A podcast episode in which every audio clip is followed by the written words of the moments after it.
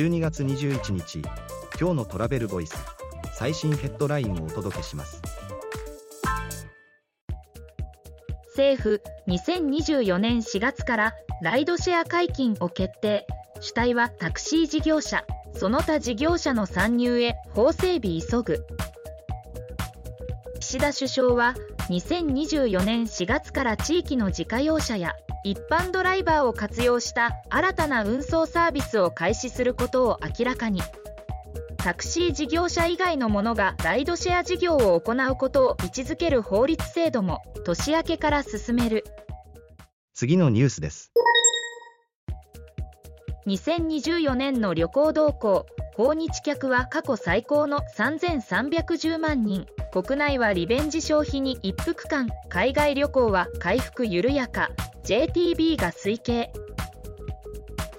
JTB は2024年の日本人の総旅行人数は前年比99%の2億8750万人。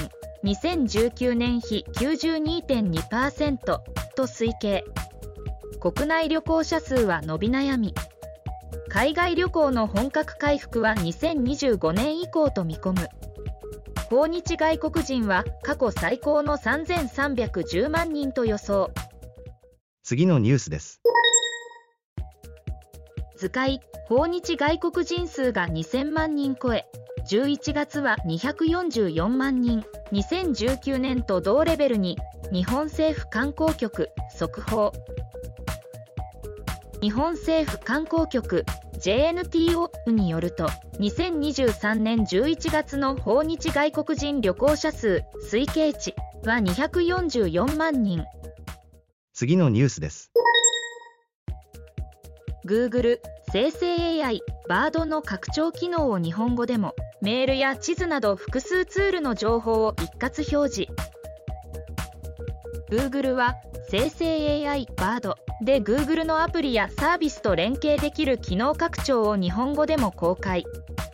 複数の Google ツールで関連情報を検索してバードの回答内に一括で表示できるように。